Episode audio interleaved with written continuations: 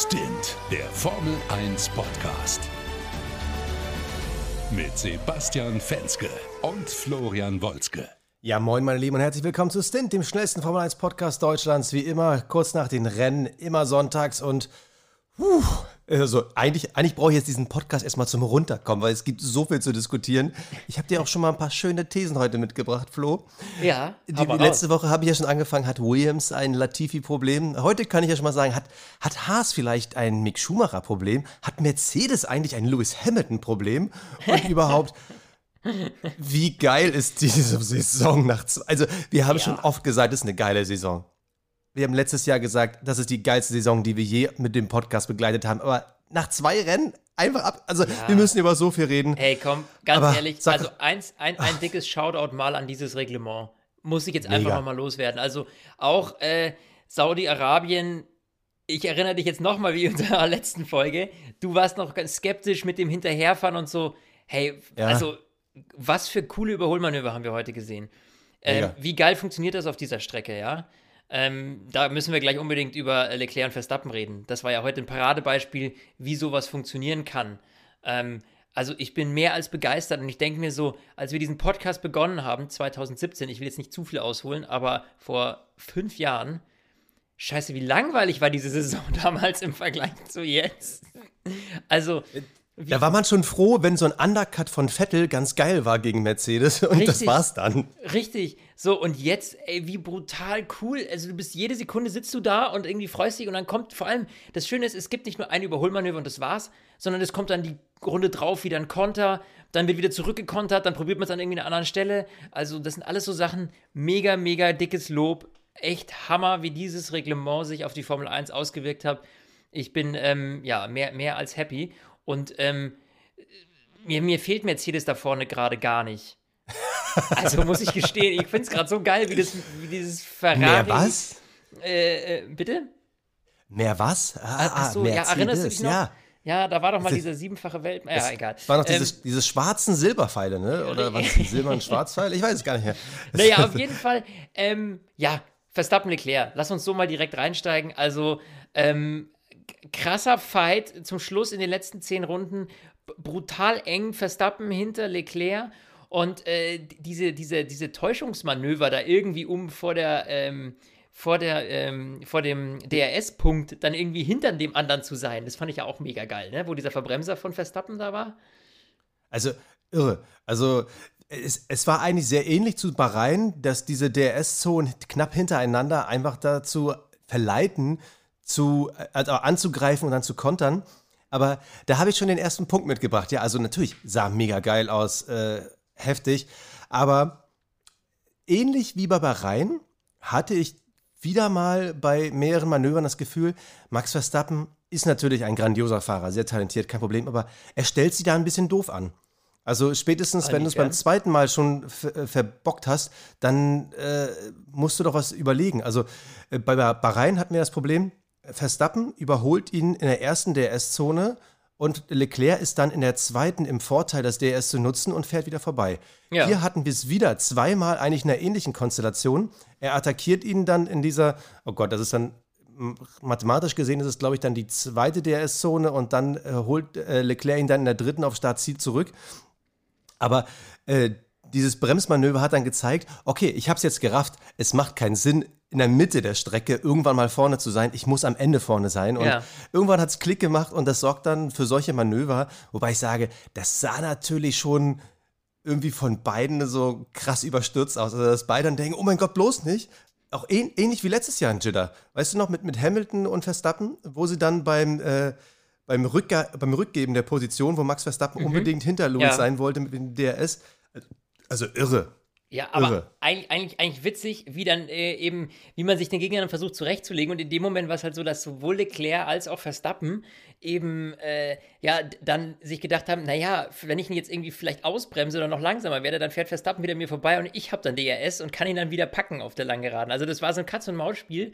Und ähm, äh, ja, einfach eine mega, mega coole Sache, die da vorne passiert ist. Und ich hätte es beiden voll und ganz gegönnt. Die haben da echt was abgefeiert vorne. Äh, Leclerc am Limit gefahren, Verstappen am Limit gefahren. Du hast auch immer wieder gesehen, wie man, äh, wie dann die Autos teilweise beim Rausbeschleunigen aus den Kurven ins Rutschen geraten sind, die Reifen waren nicht mehr die jüngsten.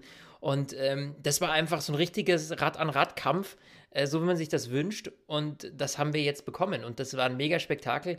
Also ich muss sagen, ich bin wunschlos glücklich und ähm, ja, äh, die Formel 1 kommt voran und ich glaube, dass das auch die Fanbase echt erhöhen kann, wenn wir wieder solche krassen Fights haben. Und wir haben, wie du hast es gerade gesagt, wir haben Rennen Nummer 2 und nicht das letzte Rennen, wo es dann wirklich um die WM geht ähm, oder um die WM-Entscheidung geht, muss man vielmehr sagen. Äh, und die zwei, die gönnen sich nichts und haben super viel Spaß und das macht echt, echt äh, Fun äh, zuzugucken. Ähm, ja, sollen wir, dann spulen wir mal ein bisschen zurück Richtung, Richtung Start, oder? Ja, beziehungsweise der, der erste Wehmutstropfen war ja vor dem Start, also äh, beziehungsweise noch vor dem Start und beim Qualifying. Vor dem Start ganz klar, äh, dass Tsunoda raus war. Bitter, tat mir super leid. Es gibt, glaube ich, ja. nichts Schlimmeres als, okay, ich fahre jetzt gleich zu einem geilen Rennen. Du, du, du, oh. Ja, okay, dein Motor ist äh, im Arsch. Du fährst heute nicht. Ja. Super. Äh, also bitter. bitter. Aber ich glaube, wir, wir müssen erstmal über Mick reden. Ja. Das war äh, weil, weil, ich ja eben schon äh, gesagt habe, hat Haas ein Mick Schumacher-Problem. Natürlich ah, haben sie es noch nicht. Aber man sieht jetzt ein bisschen, auch wenn es vielleicht nach zwei Rennen fast ein bisschen früh ist, aber man sieht einen krassen Unterschied, was die Erfahrung von einem Kevin Magnussen gegenüber einem, ich sag mal, bisher noch reinen Talent wirklich für einen Unterschied ausmacht. Ja. Also ich finde es erstmal respektvoll, dass Magnussen, obwohl er ja ein Jahr raus war, mit dieser Technikumstellung so gut klarkommt und dass diese Erfahrungen über all die Jahre einfach den Unterschied ausmachen über diese Kontrolle in den einzelnen Kurven auch. Ja. Und Mick, der ja eigentlich ein geiles Collie gefahren ist. Ich glaube, als er rausgeflogen ist, war er noch äh, Achter oder Neunter. Also ja, genau, der ist dann nur, weil super das, die Session dann weitergelaufen ist. Er hatte quasi ja natürlich dementsprechend keine Chance mehr, sich zu verbessern und deswegen ist er dann hinten rausgerutscht. Aber das war echt verdammt gut. Ähm, ist es ja sowieso erstaunlich, was die Haas da aktuell äh, hinlegen oder wie gut die mit dieser Reglementänderung klarkommen und was die für einen Sprung gemacht haben. Also Schande auf mein Haupt, was ich da vor zwei Wochen in der Saisonvorschau gesagt habe. ähm, nee, wir beide. Ja, wir beide, also, ne? Also, ähm, das zeigt halt, dass äh, ja das, was wir im Training gesehen haben, doch nicht so weit weg ist von der Realität. Ähm, also im Training sage ich schon in den, in den, ähm, na, in den Tests. In den Tests, aber, genau. Aber das finde ich, find ich interessant, weil wir, äh, okay, jetzt springen wir schon wieder zu schnell von dem MIG-Thema weg, aber äh, ich finde halt, dass wir dieses Jahr einen großen Wandel bei den Motoren erleben. Also klar, wir haben immer Mercedes als den dominanten Motor gesehen. Dann war ja. Ferrari mal ganz kurz weit oben, dann hieß es, ah, die tricksen so ein bisschen rum, da sind die wieder weggefallen. Dann kam irgendwie der Honda, auf einmal war der eng dran im letzten Jahr. Man dachte so, oh, okay, äh, sind die, ist der Mercedes vielleicht doch nicht mehr Top of the Pops. Und dieses Jahr haben wir ein Szenario, und das, obwohl eigentlich auf Motorenseite gar nicht so viel passiert ist, mhm. ist Mercedes auf einmal oder hat der Mercedes den schlechtesten Motor im Feld. Also wir gucken jetzt nochmal einfach nur auf die ersten zehn, die ins Ziel gekommen sind. George Russell, Platz 5, Mercedes. Lando Norris, Platz 7, Mercedes. Und, also, äh, McLaren Mercedes. So, und Lewis Hamilton auf 10. Also 5, 7 und 10. Das ist einfach brutal schlecht. Vor allem, weil man nicht vergessen darf, es sind halt insgesamt sechs Fahrer ausgeschieden, beziehungsweise ein siebter nicht gestartet, das war Mick. Also, ja. äh, ich glaube, unter normalen Bedingungen hätte man sagen können, dass Luis und äh, Lando Norris in die Punkte kommen, wäre gar nicht so sicher gewesen. Der Mercedes war auch bei den ganzen Speedtraps, also bei den ähm, äh, Geschwindigkeitsmessungen, brutal schlechter. Also da ist momentan der Honda mit Abstand wohl der beste. Mhm. Der Ferrari mhm. äh, hält gut mit. Äh, und der Mercedes ist halt mies. Deshalb finde ich es so schwierig, die reine Performance vom äh, Mercedes-Team einzuschätzen. Weil es sieht momentan aus, dass nicht nur das Auto große Probleme macht mit diesem Bouncing, mit dem Porpoising, äh, sondern dass einfach der Motor auch Grütze ist. Ja. Das ja. finde ich abgefahren. Also, also damit hätte ich nie gerechnet. Ja, man hat sich da echt ein bisschen in die falsche Richtung entwickelt. Aber ähm, ja, lass uns doch nochmal, äh, du hast es gerade schon angesprochen, wir so viel springen, lass uns doch mal auf Mick gucken. Also Mick hatte ja, äh, ja, mein, Jeddah ist ein krasser Kurs in Saudi-Arabien. Es geht, es ist super schnell, super viele schnelle Kurven und dann ist der Kurs noch mega eng. Und ja, er ist dann halt auf den Curbs, äh, das Ganze ist ihm dann ein bisschen zu eng geworden und da ist er hinten ausgehe hat er sich quasi ausgehebelt auf dem Curb, äh, ist weggerutscht und hatte das Auto dann verloren. Äh, toi, toi, toi, ihm geht's ja gut, ne? Er wollte ja auch fahren heute. Ähm, nur für alle, die es vielleicht nicht irgendwo in den Medien mitbekommen haben, man hat sich dann dazu entschieden, eben aufgrund der Teileproblematik, dass das eben nicht geht. Ne? Weil man dann Schiss hatte, dass man vielleicht äh, beim nächsten Rennen äh, eben nicht mehr genug Teile hat. So, und ähm, ja, deswegen ist er quasi nicht gefahren äh, heute. Ähm, nichtsdestotrotz, äh, du hast es schon gesagt, äh, bis, dato, bis dahin, bis zu diesem Crash, war Mick im Qualifying echt gut. Also äh, mit dem Haas. Und äh, auch nochmal auf Magnussen zu kommen, nochmal meine Meinung. Ähm, der hat echt viel verbale Prügel in Anführungsstrichen von uns bezogen, als er noch.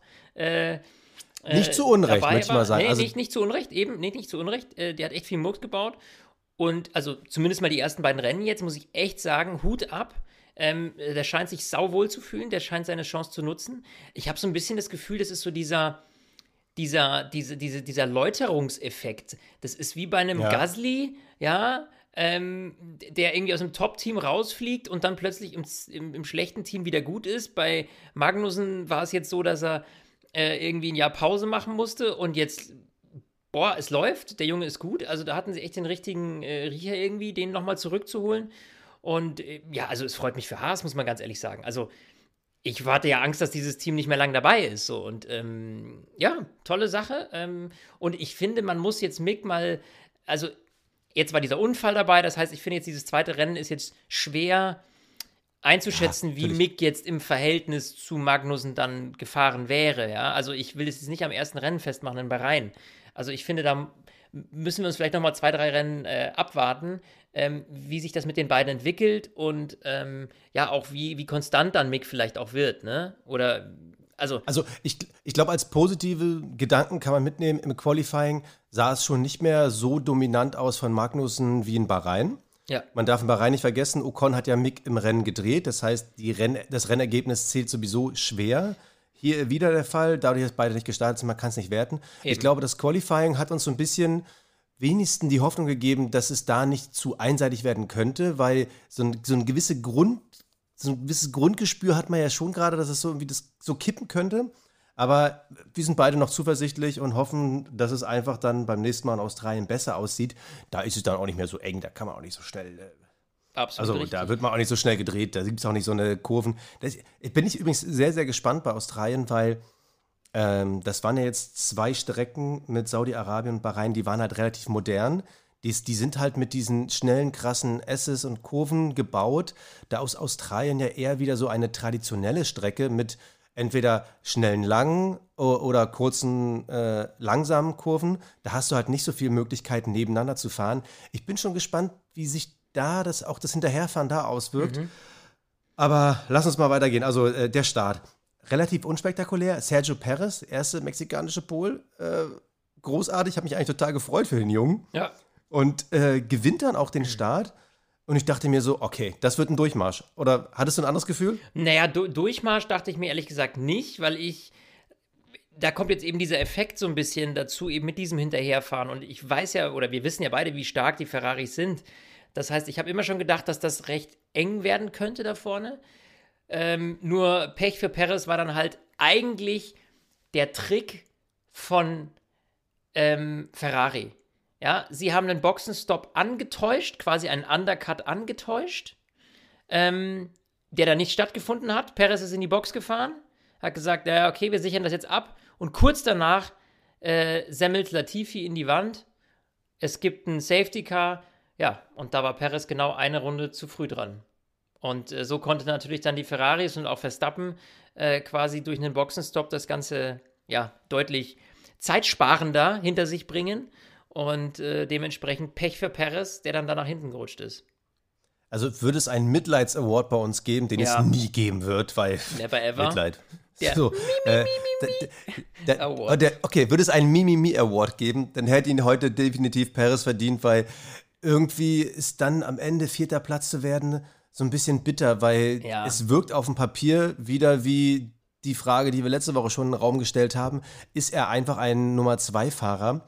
Er hätte das heute so krass korrigieren können Und rein auf dem Papier sieht es jetzt wieder so aus und man, man kann es so unfair werten, weil das ist, ist einfach so schade. Er kam dann auch nicht mehr so richtig hinterher. Also er kam natürlich am Ende noch mal ran an Science, aber so richtig mithalten, auch mit dem, was die beiden vorne gefahren sind, war dann auf einmal nicht mehr drin. Also der erste Stint ja. sah noch gut aus, danach war es mies. Und an dieser Stelle kommen wir zum heutigen Werbepartner unserer Episode. Das ist manscale.de. Und Flo, du, du durftest es ja nicht mehr erleben, aber ich durfte es ja mal erleben. Ich war ja mehrere Jahre bei der Bundeswehr. Und Männer sind ja in Sachen Intimpflege auch gern manchmal so trottelig unterwegs. Ja, da ist die Rasierklinge, die feiert bald schon runden Geburtstag, weil die halt äh, schon seit 100 Jahren immer wieder ja, in den Kulturbeutel fliegen. Ja, äh, Mann, ich kenn's doch. Ich bin doch selber auch schon oft Trottel gewesen, aber ich habe alles erlebt. Dabei ist Intimpflege für Männer ganz einfach und vor allem nicht nur für einen selbst, sondern auch gerne für jemanden, mit dem man die Intimität teilt. Und da hat Manscape einfach wahnsinnig geile Produkte, die da helfen in Sachen smarter, gepflegter und einfach besser. Es ist einfach viel cooler, macht Intimpflege richtig Spaß, kann man Ganz sagen. ehrlich, jetzt bring's auf den Punkt. Das ist der geilste Sackrasierer, den es auf diesem Planeten gibt.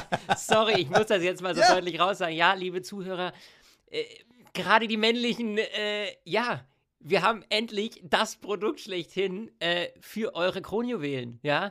Und zwar ist das ähm, das Performance Package 4.0 von Manscaped. Da ist alles drin, vor allem der Lawnmower 4.0. Das ist ein Trimmer, eben speziell für den Intimbereich mit Keramikklingen.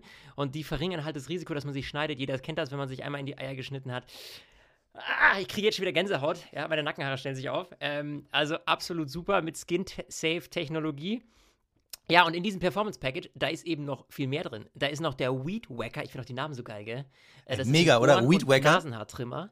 Genau. Dann gibt es noch den Crop Preserver. Das ist eine Intim Deo Lotion. Den Crop Reviver. Das ist ein erfrischendes Intim Toner Spray mit Aloe. Also äh, alles, was ähm, ja, äh, die Eier eines Mannes ebenso brauchen, ja. Und äh, mit unserem äh, Special Code Stint, das ihr bei manscape.de äh, eingeben könnt, da bekommt ihr dann auch noch gratis dazu einen Chat-Kulturbeutel und die Manscaped Boxer Shorts äh, gratis obendrauf und 20% Rabatt auf das komplette Package. Ich würde sagen, das ist mal geil, oder? Was für die Eier. Ja, aber wirklich, die Kernaussagen davon, ganz einfach. Der Trimmer ist wasserdicht, es verringert Fußgeruch, es reduziert Schnitte, das hast du jetzt schon tausendmal erwähnt, übrigens danke nochmal dafür. so, und verringert das Risiko eingewachsener Haare oder von Verletzungen. Oh ja, auch Besser, so ein Thema, ey.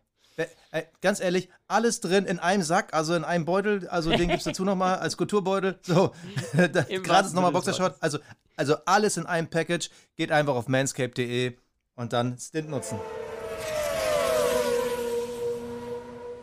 So, jetzt müssen wir erstmal dotieren. Kommen wir eigentlich zu meiner ja, Lieblingsphase ist vielleicht ein bisschen untertrieben, weil es am Ende schon geil wurde, aber ich sag mal so, von meiner, meiner Herzenslieblingsphase, weil ich einfach mich so gefreut habe. Und zwar war das der Rosa Fight. Also das erste Drittel des Rennens war ja noch relativ überschaubar. Man hat sich ein bisschen abgetastet. Es gab aber so ein Team, das dachte so, nee, wir wir lassen uns doch mal intern brutal hart gegeneinander fahren, Richtig. auch wenn das vielleicht total bescheuert ist, aber lass es uns doch einfach Alter, machen. Also erstmal hat sich Alonso gedacht so, ich lasse mir doch nicht von diesem jungen Ocon zeigen, wo es lang geht. Der fährt mir doch nicht hier vor und zeigt mir, wo ich hinfahren soll. Ähm, dem zeige ich jetzt mal, was abgeht, ja. Alonso äh, an der Heckstange von Ocon, ja, die ganze Zeit. Und ähm, die haben sich da abgefeitet, wo ich mir dachte so, hey, die schießen sich gleich raus. Ja, also es, äh, ich hatte wirklich, ich dachte mir jede Sekunde so, ey, jetzt gibt es hier gleich einen riesengroßen rosa Splitterhaufen. Äh, total abgefahren, ähm, was äh, ja die Teamleitung da, Ottmar Zaffnauer, da ähm, zulässt, muss man ja sagen, teamintern, ja. Er hat ja auch gesagt, ne, er will sie fahren lassen und so, aber ähm, am Ende des Tages muss ich sagen, von beiden sehr, sehr knüppelhart gefahren, aber geil gemacht und unglaublich unterhaltsam. Also ich glaube, die Sponsoren ähm, können sich nicht aufregen bei Alpine. Ich, äh, ich hatte auch so ein bisschen das Gefühl, dass dieses Sponsorenthema bei Schaffnauer fast schon ein bisschen mitgespielt hat, weil, wenn du es mal realistisch betrachtest, also würde man das Rennen jetzt nochmal gucken, die, wirklich die ersten 20 Runden hat man eigentlich nur ein rosa Auto gesehen, beziehungsweise zwei rosa Autos. Ja. Also das war wirklich in Sachen Werbewirkung für Alpine und äh, für den Renault-Konzern grandios. Und auch BWT, die ja nur in den, ich glaube, die wollten nur die ersten zwei Rennen in komplett rosa fahren. Ne? Genau, ich glaube, das ist jetzt dann wieder vorbei. Also für BWT, also die haben sich auf jeden Fall den Arschwund gefreut. Also der, dieser Move zu sagen, okay, wir fahren genau in den zwei Rennen dann irgendwie rosa, hat sich auf jeden Fall total gelohnt. Aber trotzdem, also ich finde es ja cool, wenn die gegeneinander racen. Und äh, toll, dass sich doch das Team dafür äh, entschieden hat, das so durchgehen zu lassen. Aber beim, also, ich sag mal so, nach spätestens drei Runden hätte ich als Teamchef gesagt: So, ihr hattet jetzt beide euren Spaß. Äh, Alonso wirkt schneller, bitte, der soll vor. Weil die hatten ja dann das Problem, dass von hinten ja, da kam ja Magnussen und äh, ich weiß gar nicht mehr, kam, kam da Gasly oder so, weil sie haben sich ja trotzdem gegenseitig aufgehalten. Ja. Und da sie ja irgendwo im Fernduell äh, Kampf Best of the Rest unterwegs sind, muss man schon sagen, gut für die Fans, fürs Team weiß ich nicht, ob es so clever war. Ja, gebe ich dir recht, fürs Team wahrscheinlich nicht so clever, aber mir als Fan total scheißegal. Genau das. also, sorry. Ähm, das ist mir Bums. Ich fand es ein mega, mega geiler Kampf. Ich glaube, wenn man jetzt hier. Äh, wenn es jetzt hier um die WM gegangen wäre und der Teamkollege seinem anderen Kollegen die WM streitig gemacht hätte gegen ein externes Team, dann hätte man da auch eingegriffen. Äh, aktuell geht es ja noch nicht um so viel und sie haben jetzt dadurch nicht mega viel verloren. Ähm, Pech dann auch am Ende, muss man ehrlicherweise sagen, für Alonso, das Aus, die Karre kaputt. Oh, bitter. Richtig bitter, äh, richtig bitter, nicht nur für Alonso, sondern auch für meine Fantasy-Gruppe, ähm, die ich nochmal komplett umgeschmissen habe, nachdem ich letztes Mal Geil. richtig versagt habe. Und jetzt habe ich, jetzt hab ich Alonso drin und der fliegt mir da raus. Ich dachte mir, das kann es nicht sein. Oh mein Gott. Ähm, Ich habe ich hab auch nochmal durchgewürfelt und ich habe Alonso und Bottas reingeholt für Mick Schumacher und Kevin Magnussen.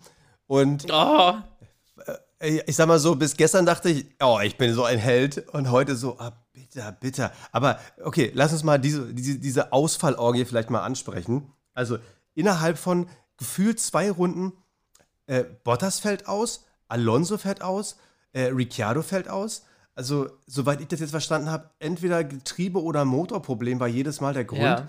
Wo ich mich jetzt echt frage, wir hatten ja jetzt nach äh, im Bahrain-Rennen, da hatten wir ja jetzt schon das Problem, die beiden äh, Red Bulls, die ja, das war ja im Endeffekt so ein Mix irgendwie aus Benzinpumpe und vielleicht doch ein bisschen zu leerer Tank. Äh, wir hatten jetzt heute mit Tsunoda, der schon ein Motorenproblem hatte. Dann hatten die drei Jungs dazu noch ein Motorenproblem. Also es wirkt für mich so ein bisschen, als würde dieses äh, Porpoising, das Bouncing, als würde es auf Dauer ganz schön die Motoren durchrütteln. Also, ach, das, das ist ein jetzt interessanter eher- Aspekt. Da habe ich noch gar nicht so drüber nachgedacht. Also, du meinst, dass das äh, eventuell da Schäden verursachen kann? Aber gut, wir hatten ja auch Getriebeschäden jetzt dabei. Ähm, Ja, aber ja äh, auch, also das ja. Ding ist ja, du hast ja, du hast ja beim Auto, ich meine, du hast ja eigentlich nur Teilgruppen. Du hast natürlich die ganzen Aerodynamikteile, die schwingen ein bisschen mit, die, die wabbeln ein bisschen, aber das ist ja äh, an sich nichts, was großartig kaputt geht. Das splittert ja auch nicht einfach so, dieses ganze Nee. Carbonzeug. Dann hast du halt so natürlich bewegliche Teile, sowas wie die Stoßdämpfer und so, die halten das schon alles mit. Aber so ein Motor ist ja eigentlich in sich ein fester Block, wo sich Teile drin bewegen. Aber wenn du halt die ganze Zeit diesen Block durchrüttelst und diese Teile dann vielleicht auch ein bisschen, ich sage jetzt mal, aus der Spur rauskommen. Also wenn dann halt die, die Zylinder die ganze Zeit eigentlich nach oben pressen und durch irgendwie einen gewissen Druck vielleicht sogar immer in eine Richtung tendieren oder sowas. Also das, also es kann halt sein, dass dieses Porpoising auf diese Art von Getriebe und Motoren, ich stelle jetzt nur eine Theorie auf, aber vielleicht dann doch eine andere Form von Verschleißwirkung haben, als man irgendwo gedacht hat. Naja, ich mache jetzt Also- mal ein anderes, also ich spinne das Ganze Ja. mal weiter. Also was ich jetzt, wo ich jetzt ein bisschen Sorge vor habe, muss ich ehrlich gestehen, ist, wenn wir dann irgendwann mal an die Anzahl der Motorenlimit, also das Motorenlimit stimmt. kommen. Weil ich, also Stimmt. ganz ehrlich, wenn wir dann am Ende der Saison sehen, äh, dass es reihenweise Strafversetzungen gibt wegen zu viel Motoreneinsatz, weil die Dinger dauernd kaputt gegangen sind am Anfang, hey, wenn das dann die WM entscheidet, ganz ehrlich, dann, uh, dann wäre es richtig bitter. Weil wenn wir dann irgendwie fünfmal irgendwie sehen, wie, ah, der kriegt fünf Strafen da, der kriegt neun Plätze da zurück, der acht Plätze da zurück oder sowas, dann wäre das natürlich eine Vollkatastrophe. Also, ne, ne, das, das, puh. Ja, hoffen wir mal, dass das jetzt äh, vielleicht äh, einfach nur eine, eine Thematik ist, die man, die jetzt reglementbedingt vielleicht ist, äh, ne, dass, dass die sich jetzt da irgendwie erstmal eine gewisse, äh, wie sagt man, äh, dass da eine gewisse Kontinuität reinkommt und die Dinger dann irgendwie standhafter bleiben. Aber das wäre richtig, richtig bitter Richtung Ende. Mhm. Lass uns doch mal, lass uns doch mal ganz kurz über Mercedes reden. Also, Lewis Hamilton fliegt im Q1 raus. Das erste Mal seit, glaube ich, 2017. Da anschließend, oder ich sage noch dazu, und äh, George Russell wird Sechster. Anschließend geht Toto Wolf vor die TV-Kameras der Welt und sagt, ja, wir haben bei, bei Lewis, wir haben da was Radikales versucht, äh, hat nicht funktioniert. Ich denke so, hä? Wie, was heißt, ihr habt was Radikales versucht? Was Radikales versucht heißt ja, das war vorher so krass Mist, dass ihr einfach irgendwie alles über Bord geworfen habt, was auch wieder Mist war. Äh, ja. Aber wie kann das denn passieren? Also, dann müsst ihr ja quasi zwei äh, schlechte Konzepte gehabt haben. Und bei George Russell hat es funktioniert. Also, liegt es wirklich am Auto? Also ich hatte schon das Gefühl, dass Lewis Hamilton dieses Wochenende, man hatte auch mal so ein, so ein Splitscreen gezeigt, wie Lewis und wie George gefahren ist. Natürlich weißt du nicht, wie sich das Auto angefühlt hat, aber Lewis wirkte äh, auf der Bremse halt viel defensiver als Russell. Und das, also ich habe das Gefühl, der kommt mit diesem Auto wirklich so gar nicht klar. Der hat ja auch bei den Tests und bei den Trainings sich immer mit am meisten beschwert. Gut, es ist Lewis Hamilton, der beschwert sich immer am meisten. Richtig. Äh, aber auch mit am meisten beschwert, dass er Probleme hat mit der Sicht und äh, der Art und Weise, wie er die, die Kurve und den Scheitelpunkt trifft. Also, ich, äh, also ich habe momentan, ich bin ja immer noch ein bisschen Louis-Fanboy, ich gebe das auch immer noch zu, nach all den Jahren, auch wenn es schlechte Zeiten gibt. Also auch, weil ich das nicht kannte, aber so, äh, ich habe irgendwie momentan das Gefühl, bei Luis läuft es nicht. Das Rennen war relativ gut. Hätte das mit dem äh, Boxenstopp, mit dem Fenster richtig funktioniert, da hatte er wirklich Pech. Ja. Aber äh, hast du, also, wie, wie, nimmst du das wahr? Also ich, ah, ich, ich würde sagen, also für einen siebenmaligen Weltmeister, der, ja, es fühlt sich komisch an. Also ich hätte mir gedacht, dass es für Russell schwerer wird, gegen ihn äh, zu bestehen. Es ist jetzt auch hier erst das zweite Rennen der Saison, mal abwarten, wie sich das entwickelt. Aber ich habe das Gefühl, dass George Russell deutlich besser mit dem Auto zurechtkommt als äh, Lewis Hamilton. Also ja. ich, ich verstehe nicht so ganz, was los ist, weil eigentlich ein Lewis Hamilton ähm, als, als, als wirklich erfahrener Vollprofi, der müsste doch eigentlich eine gewisse Flexibilität mitbringen und sich vielleicht sogar schneller auf was Neues einstellen als, na, Rookie ist George Russell auch nicht mehr, aber als ein frischer, junger Fahrer wie George Russell eben. Und genau da ist jetzt, glaube ich, der Knackpunkt, dass er sich noch nie, er hat noch nicht so richtig äh, den, den Rhythmus gefunden mit dem neuen Wagen, habe ich so das Gefühl. Also du hast schon gesagt, Vor im, Rennen lief es ja echt gut dann, also äh, verhältnismäßig. Da konnte er wirklich deutlich aufholen. Darf man auch nicht vergessen. Ähm, nur das Qualifying, also die Frage ist andersrum. Wenn das Qualifying nicht so miserabel gelaufen wäre, ähm, dann wäre er vielleicht auch vor Russell gelandet. Das muss man vielleicht so sagen. Ne, ja, aber es, es lief aber schon übertrieben schlecht. Also was wir auf jeden Fall schon mal als 100% Erkenntnis mitnehmen können, ist, der Mercedes und rote Reifen funktioniert momentan noch gar null, nicht. Null. Also in, in den ja. Rennen mit ein bisschen Tank und den härteren Mischungen, das funktioniert. Also die sind ja im Rennen heute nicht einmal rot gefahren. Und schon waren sie einen Ticken besser. Am Ende der Abstand ist immer noch zu groß. Aber ich finde es voll krass, weil wir sehen eigentlich in anderen Teams, wir sehen zum Beispiel bei Alpine, wo momentan Alonso schon einen kleinen Schritt besser ist als sein Teamkollege. Wir sehen bei Alpha, wo Bottas einen großen Schritt besser ist als sein Teamkollege. Klar, der ist auch immer noch neu in der Formel 1. Wir sehen bei Haas, wo Kevin Magnussen äh, momentan noch einen Schritt vor seinen Teamkollegen ist. Also wir sehen eigentlich in fast allen Teams, dass Erfahrung momentan eigentlich ganz gut mit diesem Wechsel klarkommt. Es ist ja nicht so, dass wir sehen, dass die ganzen Alten nicht klarkommen, die ganzen Jungschen, wenn es dann heißt so, ja, die sind ja schon mal in der F2 mit ähnlichen Konstellationen bliblablub gefahren. Äh, Nico Hülkenberg, letztes Mal im Qualifying besser, dieses Mal äh, zumindest im Rennen einen deutlichen Schritt nach vorne gemacht, ist vor Stroll Ziel gekommen.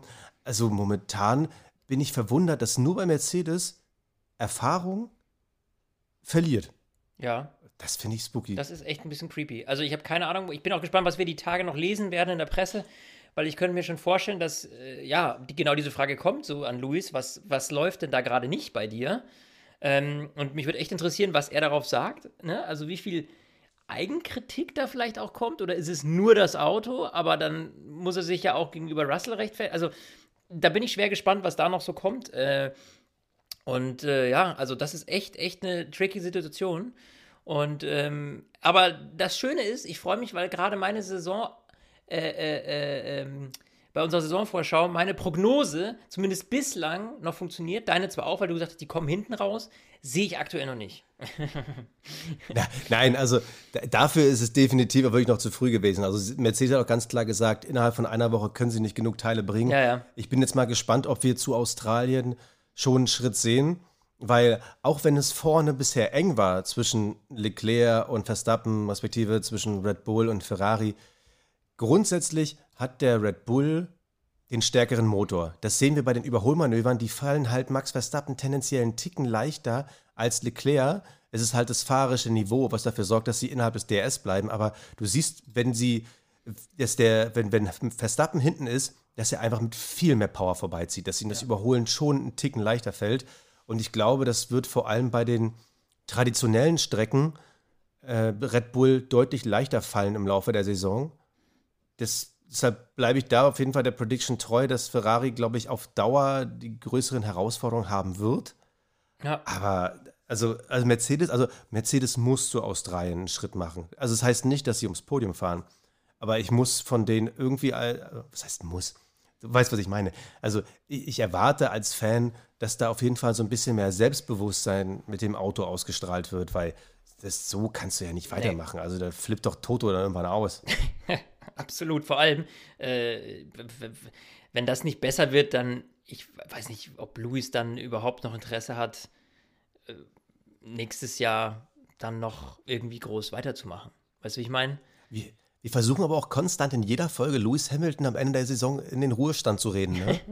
ich würde sagen, wir reden über was ganz anderes. Ab in die Awards. Der Fahrer des Rennens. So, Basti. Fahrer des Rennens heute für mich brutal schwer. Ähm, einfach nur, weil er dann gewonnen hat letztendlich, ähm, gebe geb ich das, äh, gebe ich den Award an Max Verstappen, aber ich finde, Charles Leclerc hätte ihn genauso verdient. Vor allem, weil Charles Leclerc nicht so viel am Funk gemosert hat. Aber ähm, die, die haben. Mimimi, er hat, die, er, hat die, er hat die Linie überfahren, er hat die Pitlane überfahren. Ähm, also, ja, aber die, also beide haben es verdient. Ich würde sagen, nur weil am Ende eben äh, es Verstappen geschafft hat, das Ding ins Ziel zu bringen, äh, ja, kriegt für mich der Fahrer des Rennens Max Verstappen. Was sagst du? Ja, ausnahmsweise habe ich mal da nichts gegenzusetzen. Also Charles Leclerc wurde der offizielle Fahrer des Rennens, glaube ich. Ähm, beides super gefahren. Ich finde aber die Art und Weise, wie Max halt wirklich, was ich vorhin schon angesprochen habe, wie er mittendrin festgestellt hat, okay, das, was ich mache, ist Quatsch, ich muss das ganz anders machen. Das war für mich sehr intelligentes Fahren. Das kann er auch, wenn er diesen hellen Moment hat. Und wenn er dann diesen Moment mit seinem Talent, mit dem Auto kombiniert, dann gewinnt er halt Rennen. Und klar, Fahrer des Rennens auch bei mir. Der Cockpit Klaus. Der Cockpit Klaus. Äh, Basti, ganz kurz eigentlich, äh, welcher Williams wird's? Wow, okay. Woher wusstest du, dass ich Williams nehmen will? Das finde ich jetzt krass. Naja, also ich meine, es gab zwei es verhaltensauffällige Fahrer. Der eine donnert in die Wand, der andere donnert in den Stroll. Ähm, ja, das heißt, für mich war klar, einer dieser beiden Honks wird für dich, wird für dich der Cockpit Klaus und für mich auch. Dann, dann müsste man ja fairerweise äh, auch Mick Schumacher mit reinzählen. Nee, also, das war im Qualifying. Weil der ist ja auch in die Wand gefahren. Okay. Nee, also ich, ich, muss, ich muss leider an letzte Woche andocken. Und zwar muss ich über Nicolas Latifi reden. Also der ja, der ja, by the way, äh, korrigiere mich, wenn es falsch ist, der ist ja zweimal gecrashed, der ist ja gestern auch in die Wand gedonnert. So, und, äh, und äh, ich habe letzte Woche schon gesagt, Williams hat ein Latifi-Problem. Genau die These, die ich am Anfang aufgestellt habe. Äh, wir haben zum Glück supergeile User. Danke übrigens nochmal, dass ihr so fleißig auf Instagram mal schreibt. Ich habe ja letzte Woche gefragt, ist er eigentlich ein richtiger Paydriver? Und wir konnten uns beide nicht daran erinnern, was so sein Background war, weil man redet nie über Nicolas Latifi. Aber es ist so, äh, Papa ist der Chef von Kanadas drittgrößtem Lebensmittelproduktionsunternehmen. Äh, und dazu hat er noch irgendwie ein, zwei äh, geile Sponsoren, Lavazza oder so. Also Papa hat da 30 Millionen reingebuttert. Er ist ein Paydriver und er ist leider der falsche Mann für Williams in dieser Situation, weil Williams wird mit einem Fahrer, der überschaubar talentiert ist, das Auto in Kleinteile zerlegt und nicht in der Lage ist, das Team weiterzuentwickeln. Wir haben es in den letzten Jahren gesehen. Er ist der schlechtere Fahrer dort. Der wird Williams nicht weiterbringen. Und warum hat er dieses Wochenende eindrucksvoll bewiesen, mein Cockpit Klaus ist Nicolas Latifi? Ja, ich würde mich gerne anschließen, aber ich denke mir einfach, um ein bisschen Varianz da reinzubringen, ähm, oh. nehme ich dann Alex Albon. Ja, einfach weil er das Stroll abgeschossen hat in einer dummen Art und Weise, sticht da rein wie so ein Flitzepfeil. Flitzebo, ja, whatever. Ich, ich, ich habe schon wieder, oh, der Floskel Klaus kommt schon wieder raus bei mir. Hi, hi, hi, hi, hi. Uh, ähm, ja, also deswegen, Alex Albon. Das Kapperl des Rennens. Ja, das Kapperl, das, äh, der Niki Lauder Gedächtnis Award nochmal für alle Leute, die dieses Jahr das erste Mal mit uns hören. Das ziehen wir immer vor den besonderen Leistungen, also ne, auch neben der Strecke für das, was uns wirklich begeistert hat. Nicht einfach nur, wer der beste Fahrer war, sondern wo wir wirklich gesagt haben, das war einfach klasse. Und äh, ich ziehe mein Kapperl dieses Wochenende vor Ottmar Schaffnauer, weil auch wenn man es kritisieren kann, dass ich es vorhin kritisiert habe oder gesagt habe, ich würde mich anders entscheiden, aber die Eier zu haben, sie gegeneinander fahren zu lassen und zwar so gegeneinander fahren zu lassen. Das war nicht ganz einfaches Racing, es war hartes Racing. Da habe ich Respekt vor. Das ist wichtig für die Formel 1. Das sorgt dafür, dass Fans den Fernseher einschalten, an die Strecke pilgern. Die wollen Action sehen und das ist toll, dass Schaffnauer und Alpine das den Fans weltweit heute geboten haben. Ja, das ist echt tatsächlich ein sehr geiles Couple. Ähm, ja, schade, dass ich da nicht drauf gekommen bin. mein Kappa geht einen Menschen, der eigentlich äh, bekannt war für seine Cockpit-Klausis, äh, die er abgezogen hat. Ich muss sagen, Kevin Magnussen begeistert mich sehr ähm, dieses Jahr und ich finde, dass der nach einem Jahr Pause, wir haben es ganz am Anfang vom Podcast jetzt schon gesagt, dass der jetzt da so eine Leistung abzieht äh, mit Haas, finde ich höchst respektabel. Und ich finde, der hat bislang auch echt, auch die Zweikämpfe auf der Strecke, auch das, was da, was er da mit Alonso ge gemacht hat heute, den er wieder dann gepackt hat, wo er sich dann quasi wieder eine Revanche geholt hat. Also der hat das echt äh, super im Griff, sehr kontrolliert, sehr erwachsen. Ähm, deswegen würde ich jetzt gerne mal Kevin Magnussen einen Kappa geben. Hätte ich nicht gedacht, dass das nochmal passiert. Verrückt. Ja. Hättest mal deinem, deinem Ich von 2020 sagen müssen. Hei, hei, hei, hei. ja, absolut. Ist ja nichts vorhersehbar im Moment es ist ja absurd, was da gerade abgeht. Ähm, ja, auf jeden Fall, das ist mein Kappa. Ähm, Finde ich eine spannende Sache. Ich würde sagen. Lass uns nochmal ein, ein, ein Thema ganz kurz nochmal ja. aufgreifen, weil es wurde auch da viel bei Instagram nachgefragt. Diese, diese Geschichte rund um den Raketenangriff äh, ja, da müssen wir äh, drüber sprechen. auf das Land. Also, äh, es ist eine schwierige Situation. Da gibt es halt in dieser Region einen ganz klaren Konflikt. Saudi-Arabien gegen die Houthi-Rebellen im Jemen äh, Stellvertreterkrieg mit Iran und so. Äh, auf, auf so eine tiefere Ebene wollten wir uns gar nicht einlassen. Deshalb äh, haben wir das gar nicht groß kommentiert und wollten das auch gar nicht hier im Podcast so groß machen, sondern einfach nur besprechen, nur kurz, dass, es, äh, passiert ist. Da ist eine Rakete in Streckennähe runtergekommen in so ein Öldepot. Und äh, das hat man auch von der Strecke gesehen, dieses ganze Feuer und Rauchschwaden und sowas. Das heißt, da gab es quasi eine kriegerische Handlung äh, ein paar Kilometer weg von der Strecke. So, und ähm, das ist natürlich äh, eine beängstigende Situation für alle vor Ort. Das ist jetzt mal so als Grundgedanke, Basti. Fahre vor Ort. Genau, Saudi-Arabien hat, hat den Fahrern gesagt, so Leute, kein Problem. Äh, also das offizielle Statement ist, dass sie das denen gesagt haben, dass es kein Problem gibt, ihr könnt weiter fahren. Und die Fahrer haben gesagt, okay, dann fahren wir weiter. So, that's the story. Jetzt ist es so, dass es bei dieser Auseinandersetzung bewusst wohl auch nicht um menschliche Ziele geht, sondern einfach nur darum, diesen Staat, Saudi-Arabien und Saudi Aramco, da sind die halt Haupt Aktionär, Besitzer, äh, dass sie den Ölkonzern schaden wollten. Deshalb greifen sie halt da Gebäude an. Äh, natürlich kann man immer irgendwo sagen, man muss irgendwie ein Statement setzen und aufhören, vor allem während wir gerade den Konflikt auch äh, in der Ukraine sehen. Entschuldige, das Wort Konflikt sage, es ist ein Krieg. Ähm, aber eigentlich kann man da gar nicht viel, viel mehr zu sagen. Es gab keine direkte Gefahr für die Formel 1. Und wenn denen das halt garantiert wurde, dass, es, äh, dass da nichts kommt, nichts passiert, etc., warum dann nicht? Ja, also ich denke mir auch, das ist eine Entscheidung, die haben da alle viel diskutiert und die Fahrergewerkschaft hat da auch äh, viel mitdiskutiert, weil man ja auch die Befürchtung hatte, die Fahrer könnten das jetzt boykottieren und sagen, nee, nee, wir fahren hier nicht, das ist uns alles zu heiß. Ähm, ich kann das voll und ganz nachvollziehen, dass sowas natürlich beängstigend ist. Ich meine, ähm, wir haben ja auch äh, gesehen, dass heute die Kommentatoren bei Sky zum Beispiel, ja, Sascha Roos und, und, und Ralf Schumacher, die sind ja auch dann äh, direkt wieder nach München geflogen und haben das Rennen von hier aus äh, kommentiert. Ähm, nur Peter Hardenacke ist da vor Ort geblieben mit dem Team. Also ähm, hat das bei Sky den Leuten freigestellt. Aber klar, es ist natürlich eine, eine schwierige Situation und es ist eigentlich absurd, dass wir in, im 21. Jahrhundert, muss man ehrlicherweise sagen, in einer Welt leben, wo wir irgendwie, also keine Ahnung, ich, ich, wenn ich mich so 10, 12, 15 Jahre zurückdränge, da habe ich Formel 1 geguckt, da hätte nie jemand damit gerechnet, dass irgendwie nebenan eine Rakete runtergeht. Also, das ist schon irgendwie absurd, was da mittlerweile los ist. Aber wie gesagt, also Rennen hat stattgefunden, wir hatten ein mega geiles Event, ähm, darf man nicht vergessen. Also, äh, und ich hoffe, hoffe, hoffe, dass es exakt so weitergeht. Mit dieser Spannung, mit diesem Fight, äh, Ferrari gegen äh, Red Bull und vielleicht schafft es Mercedes ja aufzuschließen irgendwie. Dann hätten wir dann Triple Fight vorne. Ähm, kann eigentlich nicht schöner werden. Nicht schöner werden, da sprichst du gerade einen richtigen Punkt an. Ich versuche gerade nebenbei live unsere F1 Fantasy League zu starten. Ja, da muss es schöner werden. Und, und ich muss sagen, ich habe ja wirklich hardcore auf Ferrari jetzt gesetzt. Ich habe jetzt beide Ferrari-Fahrer und Ferrari als Team.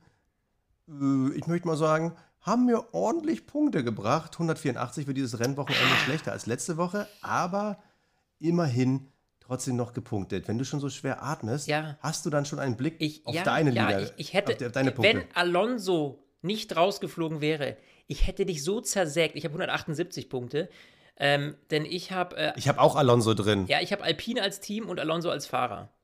Ah, das ist, das, das ist, ist, natürlich das bitter. ist natürlich bitter, ne? weil das doppelt schadet, weil ich habe nämlich, ich hab nämlich Verstappen und Leclerc und Sainz. Ja, ich habe zwei Ferrari-Fahrer und einen Red Bull-Fahrer. Und Kevin Magnussen, den ich ja heute hier gelobt habe. Und jetzt habe ich mein komplettes Line-Up verraten. Aber man kann es ja eh nachgucken online, also alles wurscht. Ähm, genau, also ich habe auf jeden Fall schon drei Wildcards benutzt. Wildcards nur nochmal zur Erklärung, wer bei Fantasy gegen uns kämpft. Wir haben 939 Leute, die da mit dabei sind. Leute, die Tausender schaffen wir noch. Rein in die Fantasy-Liga, alle Infos gibt es ja äh, bei uns auf Instagram. Und ähm, ja, ich habe Wildcards benutzt. Das heißt, man hatte eine gewisse Anzahl von Wildcards frei, um quasi sein Team während der Saison umzutauschen oder ne, Fahrer zu wechseln, zu verkaufen, neue zu kaufen. Ja, ähm, aber sag nicht Wildcard. Du, hast, du darfst jedes Wochenende wechseln. Ja, aber ich habe doch nur. Aber äh, eine Wildcard heißt ja immer ah, alle auf einmal machen. wechseln. Richtig, genau, dann darf ich alles machen. Ja, ja, falsch gesagt, genau. So, und ich habe jetzt der letzte Woche viel äh, rausgenommen und umgestellt und eigentlich ein super Line-Up jetzt, ähm, wenn das Pro Alonso-Problem nicht gewesen wäre. Das ist leider äh, ja, in die Hose gegangen, aber ich bin. Wer kennt es nicht, das Alonso-Problem? Das Alonso-Problem, genau. Wer kennt es nicht? Ja, also, ich würde sagen, es bleibt spannend. Ne? Wir haben Mara aktuell auf Platz 1. Äh, nee, in der heutigen, warte mal, ich muss die komplette Saison sehen. Also, momentan ist die äh, Tabelle nicht aussagekräftig, weil einige Richtig. schon ihren Mega Driver benutzt haben. Deshalb genau. nur mein Shoutout an Marvin der uns ja auch auf Instagram immer fleißig seine Meinung mitteilt, der ist ja schon in Bahrain super gestartet, war der Erster. Er hat auch dieses Wochenende uns beide mit 210 Punkten deutlich outgescored, weil er hat Russell, Magnussen, Sainz und Leclerc. Puh, da muss ich mal drüber nachdenken, ob ich das nicht kopiere. du meinst, du willst, deine Taktik ist dieses Jahr immer bei dem, der beim letzten Rennen am besten war oder der gerade Leader ist, bei dem einfach das Ding zu kopieren. Ja, vielleicht. Ja, okay. Aber man muss auch sagen, alter Cheater, du. Wenn, wenn Alonso und Bottas keine Motorenprobleme gehabt hätten, wäre es auch anders ausgegangen. Also, Leute, F1 Fantasy, ihr könnt immer noch mitmachen. Wir reden hier von so oberfassbar eine Trillion Rennen dieses Jahr. Also, wer noch nicht dabei ist, ihr könnt immer noch reinkommen. Es gibt immer mal wieder so Wochenenden, wo man in, in die Grütze greift, wo andere aufholen können. Noch sind die Abstände nicht so hoch kommt mit rein, die 1000 knacken wir auf jeden Fall. Es ist einfach witzig, wenn man sich ein bisschen vergleicht, wenn man sich so ein bisschen battelt. Vor allem so, ich habe jetzt Flo schon 2 zu 0 besiegt. Ich meine, es gibt eigentlich auch ein gutes Gefühl für die Woche, ja? Also, ich hätte noch äh, kommt einfach mit rein. Genau, kommt da rein, macht da mit. Und wenn ihr uns noch einen Gefallen tun wollt, das wäre mega cool. Ähm, lasst uns gerne äh, eine schöne Bewertung bei, wo auch immer ihr den Podcast hört, da. Gerne bei Spotify, Apple Podcasts, wo auch immer. Äh, hilft uns sehr, weil rutsch, wir rutschen in den Charts äh, nach vorne und dadurch ähm, ja, hören uns dann noch mehr. Und das heißt, äh, es kommen noch mehr Leute bei Fantasy. Das heißt, ähm, ja, cool für jeden und die Community wächst und wir tauschen uns alle fleißig auf Instagram aus. Und auch da nochmal äh, ein Lob an euch alle, ähm, wie, wie viel Spaß es macht, wie cool es ist, mit euch zu diskutieren. Da wird wirklich kaum, also wie gar nicht gehatet. Das ist alles hochprofessionell. Mega gut. Es ist wirklich, ich kenne das echt, wenn ich aus anderen äh, äh, äh, ja, Kanälen, wo da, wo da irgendwie Bullshit geschrieben wird von morgens bis abends. Und bei uns geht es echt ums Fach und um den Spaß an dieser ganzen Geschichte und mit viel Witz und Charme. Und deswegen, ähm, ja, also ihr seid echt ein mega geiles Publikum. Wir haben riesen Spaß mit euch und ich hoffe, ihr auch mit uns. Und in diesem Sinne, wir hören uns in zwei Wochen dann frisch aus Melbourne. Stint, der Formel 1 Podcast. Mit Sebastian Fenske und Florian Wolzke.